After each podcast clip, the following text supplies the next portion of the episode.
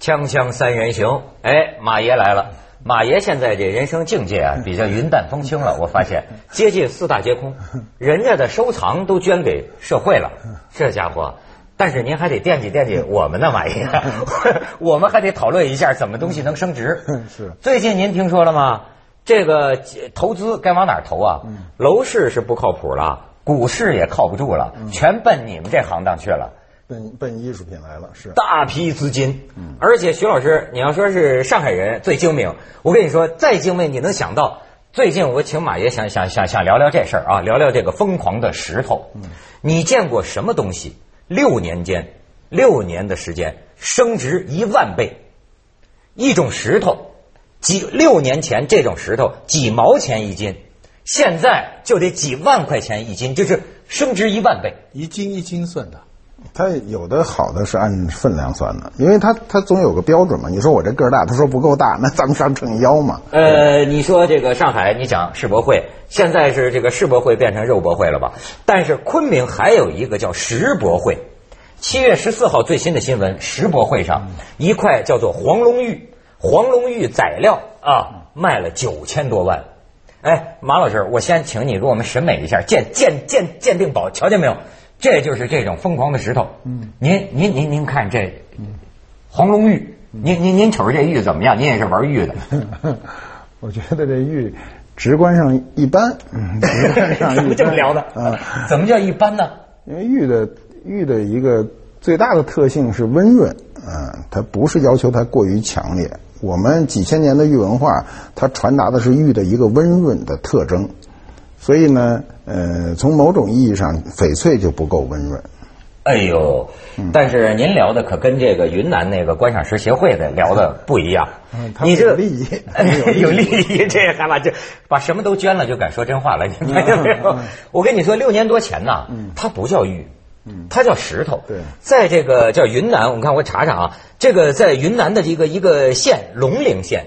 在苏帕河两岸，你知道现在啊，就跟美国当年淘金时代一样，挖的个底儿朝天，都在去挖。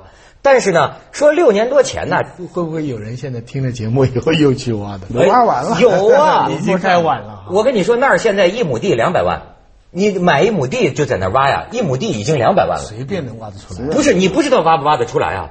那么你的当地这个呃农民，你跟你跟他说啊，他能跟你讲什么呢？说挖呀，找地挖呀。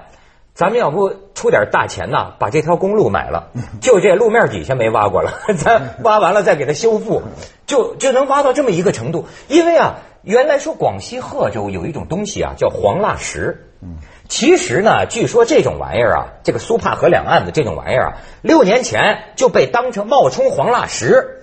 就拿到广州、贺州，说这是黄蜡石，那是把把金子冒充银子啊！对，可是到后来呢，就有人就像你们这专家定了个名，说这玩意儿比比翡翠要温润，比这个和田玉品质也更高，甚至是啊！而且说中国人喜欢红黄这种颜色，所以正式定名为黄龙玉。就是定名黄龙玉呢，就是说呃，黄就是黄色的。龙就是，这是我们龙陵县出来的，然后说这是玉，有人说它就是黄蜡石，但是也有人说呢，说它不是一般的黄蜡石，它是玉化程度比较高的黄蜡石。哎，所以马老师，我要请教您了，到底什么叫玉？咱这闹不清，只有中国人玩玉。对，呃，玉文化是中国独有的一支文化，就是西西方各国都没有。科学来讲，玉是什么？玉科学上还真的很难讲，硅酸盐嘛，二氧化硅。呃，不是，是这样啊。这个玉呢，在中国的传统文化中，它它就有一个定义，叫美石为玉。这不是我们说的，是老祖宗就说了。石头，哎，漂亮的石头就为玉了。是是啊，对吧？科学上呢，它比如叫透闪石。那这种你跟老百姓说这个是没有用，你再说它上面含有什么样什么样的物质，这些对老百姓都没有用，只是以肉眼观这个东西的。美的程度达到哪一级？文学上的描写，我刚才个审美的定义吗？对，玉就是审美的。它没有一个没有科学没有地地质部没法没法确定，没有没法确认，是没法确认。我们作家协会决定。所以啊，你比如说，我们一般老百姓都说这个这个玉是指和田玉，就是白玉，对吧？一说翠就是翡翠，但是在这个一般的书籍、专业书籍里，翠算硬玉。啊，也是一白玉算软玉，它只是硬度不同。那您对把这种东西叫成玉有意见吗？没有问题，什么都可以叫。什么都可以。对你叫成玉是你的自我的感受，这是一个文学、社会学的感受，不是一个科学的定义，所以你叫成玉没有问题。所以天安门的华表就是玉，汉白玉，哦汉白玉是石头的典型的石头吗？哎，这事儿就我们更糊涂了。嗯那他到底是值这么多钱，还是不值这么多钱呢？那他，我觉得这个呃，这个叫黄龙玉啊，黄龙玉还是这名字我还不是很熟啊。呃，黄龙玉这名字起的不怎么样，对啊，名字起的确实不好。为什么呢？呃，就是你看啊，我们先讲中国人熟知的名字啊，和田玉它就是地名。对，我们过去重要的一些物产都是地名，哈密瓜、哈密，它这龙也是龙陵县的地名啊。呃，龙陵县对，它叫龙陵石多好龙陵玉吗，龙陵玉都好。它是那什么黄色的呃黄是那它不一定是黄，它还有红的，还有淡淡如白的也有。所以它它是定名的时候呢，我想黄可能它考虑的颜色或者炎黄子孙，龙它是一个人为凑的一个名字，还有个政治意识这名字非常的，就我觉得非常不舒服。就是你呃包括念起来声音都不舒服。你看翡翠，翡翠是一个鸟名，是借用的。嗯嗯，翡是一种鸟，翠是一种鸟。翠鸟我们都见过嘛，这个绿绿的嘛。那翠那个翡翠的翠不就绿的嘛？翡是红的嘛？它是两类鸟，然后借用。这个呢是生起这么一个名字，我觉得他好像觉得是把这个要素都提溜出来了，但我生我就反而觉得这些要素显得很很很露骨。呃，不但是升起这么一名字，它这价钱可也是升抬啊。你知道现在就没谱了，有一个包括是据称是玩黄龙玉的行家，在这次这个世博会上，他讲有一个卖家拿一块这个黄龙玉，他说我开价一万，对方叫价是九万，他说我就不要了，我身边一个人噌一把抢过来九万我要了。所以他说，现在这黄龙玉是，呃，一个疯子要卖，一个疯子要买，还有一群疯子在等待，这么个局势。但是他但但。但没有一些专家的学术的，就是说比较权威的机构来鉴定的吗？我这没有没有，个不懂。科学上不能做出这个鉴定，因为它其实这个东西好坏其实还是可以鉴定的。我们说的鉴定只能是从社会学和文学的角度哈。玉为什么喜让中国人喜欢？首先是它的，我认为哈，首先白玉是它的硬度适中。嗯，什么叫硬度适中呢？就是它既可以雕刻，它又易保存。如果很容易雕刻，石膏容易雕刻，它不易保存，那就不好。你看他这儿说的哈，它的模式硬度咱都不懂这个模式硬度，这种黄龙玉啊是六点五到七，跟翡翠相当，对比和田玉稍高，呃就是说比和田玉稍硬。然后从时间上看，和田玉出生有七千多年，翡翠出生有三百多年，它呢只有六年。新生代，新生代的这 我个新世纪的产物，新世纪的对产物。他说的出生的概念，对我得我对我得纠正一下，就是他说的出生呢，是指人类利用这个石头的时间有七千年了。呃，人类利用翡翠有三百年了。其实石头人类利用它有才六年。嗯呃，是这个意思，是利用，不是他出生。出生呢，哎石头出生的都上亿年了。那对。徐老师对这个炒家的市场了解吗？我今天是纯粹做学生，你别指望我说什么。我不是按说我只想想找到一点爆发的经验。这个，什么叫爆发的经验？因为你你跟你刚才不你要早知道？六年前你弄两块儿不就完了？哎呦，现在好多人呐，肠子都悔青了，你知道吗？就是说这个，有人说说六年前三百块钱买了这么几斤料，这个黄龙玉打了几个手镯子，呃，一个两百块钱卖给一朋友，一个算是卖的当时的市价，卖了七千块钱。他说现在十万块钱一对儿，他就想买买回来，就是这个这个黄龙玉。但是这么贵，地升的这么快，会不会过些年人家又说它这个不值这么多钱，价钱又很可能看它的将来的开采量，还看它的社会的支撑点，因为社会的支撑点不是靠商人能够支撑住的，商人只能支撑。一段时期，就是大家炒作，在误传当中，在鼓动当中，可以把价钱鼓上去。鼓动上去以后呢，那剩下就是社会的力量。第一，你是不是能获得艺术上的确认？艺术上的确认是一个非常复杂的一个过程，对不对？得有很多人去说它有什么长处。白玉，就我们说的和田玉，之所以能够长盛不衰，绝不是我们一代人能说起来的。对，它需要历史的积淀。对对，从我们知道的，从和氏璧开始，对不对？哎，价值连城那也是和田玉，对不对？那么从这个这个整个中国的这个玉文化这条脉络，就我没有没有间断过。嗯我们知道当时的康乾盛世、乾隆时期大量的做宫廷的摆件，到今天每个人都知道，呃，君子无故玉不去身，弄个小玩意儿拿来给你看看，哎，这些文化是深入人心的。当你新造出来一个，你能不能深入人心是一个问题他。考证出来了，说曹操曾经送给小乔一个黄龙玉啊，对啊，是吗？有这一说吗？哎，这个快了，快了，快了！六年之内这样的故事还不能造吗？可可这这个他说这个我林志玲，真学会了林。志玲就喜欢的不得了。这个玉啊，看来要不说是中国人玩啊，它确实附着着东方文化当中很神秘的东西。你看，分不清主观和客观，对分不清这个，你得有这个多少年历史、多少年审美、多少年文化附着在它上面。就用李泽厚的说法，叫美学积淀。嗯哎这里是一种人类集体无意识的积淀在里边，咱们现在是金钱积淀，所以它黄了嘛，黄黄金万两，而且还是龙的传人。对，锵锵三人行，广告之后见。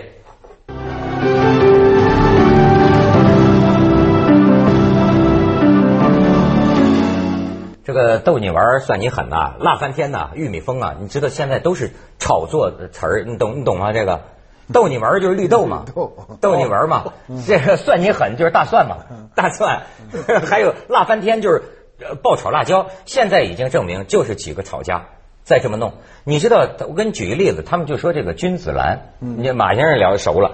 说我看一资料说，两三年前一盆名种的这个君子兰可以买一栋别墅，可现在同样的一盆一千块钱，所以他们有人提出这么一个规律，我不知道您能不能认可，就是说啊，凡是这种价钱短期内爆炒起来的，它总有水落石出的时候，就是说它不能一直维持。那肯定的，它跟我想跟庄稼一样，你长得快了都会倒伏，反而不结籽儿。你反正长得快了，最后都不都不是都不结籽儿，它就很快就倒伏了。现在这个人为炒作，它必须具备一个前提，就是一个可控量。嗯，要，你要炒作任何一个东西，这个东西第一，它要有一定的数量能被社会接接纳。你比如绿豆，对不对？他怎么没人炒大米去？打的炒不动，所以这个量是可控量，就是这些人冲进去，觉得这个局势是可以控制控制住的，那么他就可以炒。你看他炒的都是佐料，你看大蒜、辣椒都是这花椒也可能能炒，对不对？啊但是有的炒大白菜就没人炒了，为什么？第一，储存也费劲，他妈量也大，他没法炒太。大的钱才能对，炒起来。所以你看他炒的时候一定要控制这个范围，你能看出来他要炒什么。你看这黄龙玉就是它有一定的量，而且啊，这个炒起来之后，我跟你讲，就是说出人命啊！现在龙陵县为了这个黄陵玉啊，已经有十几个人不是死就是残。前不久刚一个嘛，就是雇了一帮工人去给他挖这玉，挖挖挖挖挖，中午吃饭去了，挖着一块露头的，他看着像。那么工人吃饭去了，他自个儿一个人在那儿想没人看见，自己一个人接着挖，两边岩石给塌了，饿着肚子就给砸死在里边。那这个当地政府应该很开心了，那那那是啊，那是啊，就是整个这个地方的经济会被带动，对对？不会不会，当地政府一定会很挠头，他开心就是一段儿的时间，因为这个钱他不会流到他手里去，吵架的钱不会在他县里，为什么？可是他第一手的干活的人一定拿不到大钱呢，包括跟当年的新疆和田玉但但是都是这样。但但是你县委书记这个近水楼台，总归有人会 有一送点儿他一些吧？家里厨房里放一点，那边哦，突然这块就值钱了。我都怀疑窦文涛，你为什么做这期节目？你是不是也有一块啊？没错，昨天人送我一块，不是人送对不对啊这个我跟你说，人送我一块，最近玩玉的很多，不光是黄龙玉，你知道云南那边就是翡翠，就是那边缅甸过来的翡翠，近几年也翻涨了上千倍。那天有人拿给我一个兔子，说我现在做这个，我我我送你一个，你你一定在手里留留留好了。他说这比翡翠还牛，说这叫粉翠。说翡这是翡翠，这翠里边的我听以为粉碎了。对，翠里边的最高品，说你看它不是绿的，它是粉色的。他这马先生这个桃花玉，它这个对这个玉石呈现各种颜色是很很正常的，就是它因为它的金属含量不一样的时候，它就会呈现各种颜色。嗯呃，它的这个就是地质的情况远比我们想象的复杂，所以古代呢，呃，能够让中国人接受的呢，这个玉呢首推是白色，对不对？你你这个这个很容易让人喜欢。刚才我们就讲哈、为什么手里要攥一个？古代的人啊，他对这个这个世界、对宇宙知道的很少，对天体什么都不知道。一打个雷，一个闪电，的人就死了，就害怕。所以手里你一紧张，手里一定要攥个东西。对，攥一石头，那你攥一就不能攥一扎手的，得攥一圆润的。哎圆润的他就开始了这个这个文化我我。认识一个作家叫钟林，现在浸会大学做文学院长的，他就是一辈子喜欢玉，嗯，也写了书。我在他身上我就看到玉的那个功能，就是一个人生的一个寄托啊。嗯，就是说在他看来，就是他真的是美学的。我相信他主要不是价值的。你你那个都不新鲜，新鲜的是什么呢？我有时候做足底啊，那小姐给我做足底熟了嘛，就说马先生说呢，今儿不好意思，我这儿有块玉，你帮我看看。然后我就愣了，我就啊对对对对，说我说你你哪儿来的？说我买的。然后我就我就真的是愣了，我说你花多少钱？他说我花了两千多块钱。我说哪儿买的？他说潘家园。然后我就想哈，因为他挣钱不容易，对吧？这个前提在这儿呢。两千多块钱他花两千多块钱，我认为对他是很大的钱。那当然然后他去买一块玉，他没有目的，他就是喜欢。那可见这个玉文化多么深入人心，有多大的诱导，这是文化的前提，所以导致你可以炒作，就是很容易让人相信。然后你就起一个黄龙玉，是吧？还没有一定的科学标准。然后你要对，然后你又没什么对与错，啊、你今天说去打假，说你卖我这不是黄龙玉，这黄龙玉是什么，本身都说不决定它的价值的，按我们学术的说法，这一个诠释群体，就是有一批人有解释权的这个群体，而这个群体，比方说各种各样文物，我每次看这些文物的节目，我都在想，这些像你们这些内行不就赚死了吗？比方比方，对不对啊？比方说我我我我有这些东西，就凭您一说，它从一万变成了一百万了，那我不贿赂您吗？那你 很难、啊很难一说就给说成一百万。他要能说成一百万，一定要有其他的支点来来解释这件事。你像这个玉啊，这个玉，你今天你看它暴涨涨得那么快，它实际上跟文化还没太大关系。为什么呢？它跟绿豆是一样的，它是个原材料，对对对，对不对？材料啊、对，它是个料。嗯，搞那么跟赃物本呃，对你必须要把它做成一个艺术品，你才能看出这个艺术是不是值钱。但不幸的是，我们今天大家这个全社会都比较初级，都愿意在原材料上哦来做事儿，这简单嘛。挖煤一样。对对对对对你说这个这，你说他这个这个原材料到什么程度啊？现在那个河两边挖呀，互相还买。听说对面挖出一个石头的嗯头，这边就过去，你知道吗？是赌，赌下边的是不是玉？赌下边是不是黄龙玉？说一看这头有那么一点好像矿脉哈，两万块钱，两万块钱那边不卖，接着挖，接着挖漏的多了一点儿，四万块钱卖不卖？哎呦还不卖，还挖。可能就最到最后，甚至像咱咱们咱们咱们刚才看那种啊，里头像松花蛋一样，叫做草花，里头有一种草花。但是你知道吗？这种石头啊，它的原材料啊，外表可能是石头，你看不出来。现在那儿啊，龙陵县那地方世博会上都有赌博游戏，就赌，咱这赌打开了以后，里头是不是草花？对，这如果是草花，你一万块钱就变几十万，这这成成赌了，你想？有点赌石色彩。呃云南那边吧，它本身挨着缅甸近，缅甸的翡翠文化本身就是个赌石文化，它跟白玉不一样。过去和田还很少有这种。哎呦，咱去一下广告。咱辞职都去那边吧。呃，没错没错，挖去。锵锵三人行，广告之后见。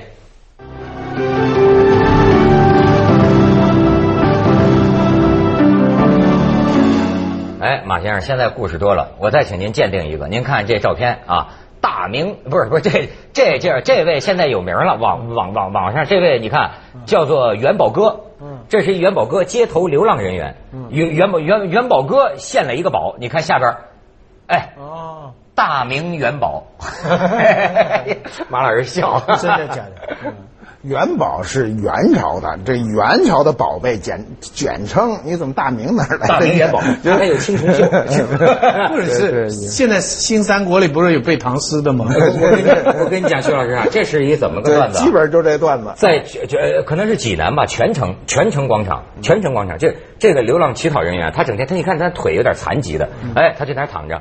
有一个人莫名其妙有一台湾人，隔不了个十天半个月就请他吃饭，不仅请他吃饭，请附近的乞丐都到一个酒楼吃饭，请吃了好好好长时间的饭。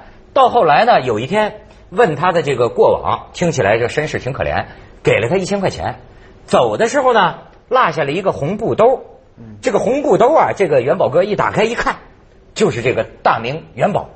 哎，然后这个元宝哥一想，说这个台湾人啊，对我们这么样的好，无意之中失落了他这只宝贝，所以就演绎了一出动人的故事，就是元宝哥在这儿啊，呃，这个临风雨晒啊，日风雨无阻，等着这个台湾人守株待兔。哎，等着台湾人回来取他的这个失落的元宝。这是他说的是吧？是他自己说的是吧？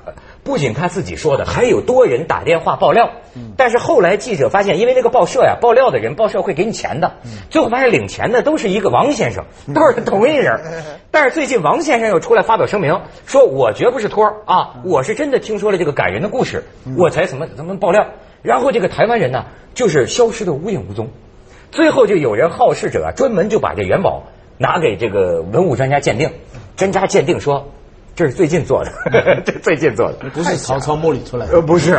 你说这个，我知道马先生那边听说的故事可多了，就是这种做局啊，就这就看出中国人这聪明。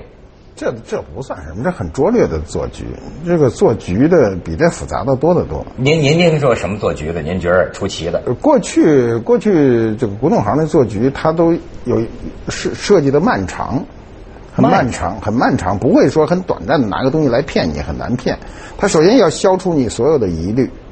你比如说，你你是一个收茶杯的收藏家，嗯，我知道你要收藏茶杯，但是呢，比如我想拿一茶杯蒙你来，但我肯定不能拿着茶杯来，然后我就拿着这茶壶，说这有一茶壶，你看不看？你可能说那没事也看看，我就抱着大包小包上你们家去了。然后我一打开，打开一一层又一层，一层又一层，最后拿出来一拿出来，哎呦，说错了，这不是茶杯，这茶壶，不是，这是一茶杯，不是我要给你拿的那把壶，这我得拿走。你说不行，这给我搁这儿，对吧？因为他知道你想什么，他不一定跟你说。他误打误撞的把这东西拿到你跟前来了。哎呦！你当时你人家从头到尾没跟你说过茶杯的事儿，人说的都是茶壶的事儿。你也不会，或者是你到他家里折腾了半天，突然角落里看见一什么玩意儿。没错，没错。但是现在呢，我们整个社会的节奏变快了，所以什么东西连骗局的速度也加快了。没错，连炒作的，是你你你看最近《东周刊》说我们中国人现在是集资国，速度那就是速度快啊。什么哎，就是就是。着急的急呀，啊，就什么东西现在都速度快嘛，小孩读书啊、毕业啊、赚钱啊、爆发啊，那那个三十五岁不是不是找找男朋友跑上去说我三十五岁就要把我的企业卖了，四十岁还有要挣快钱，所以现在企业上市。嘛，所以现在潮也快，炒也成长。他们说有几位势力雄强的大庄家就能把这玩意儿传出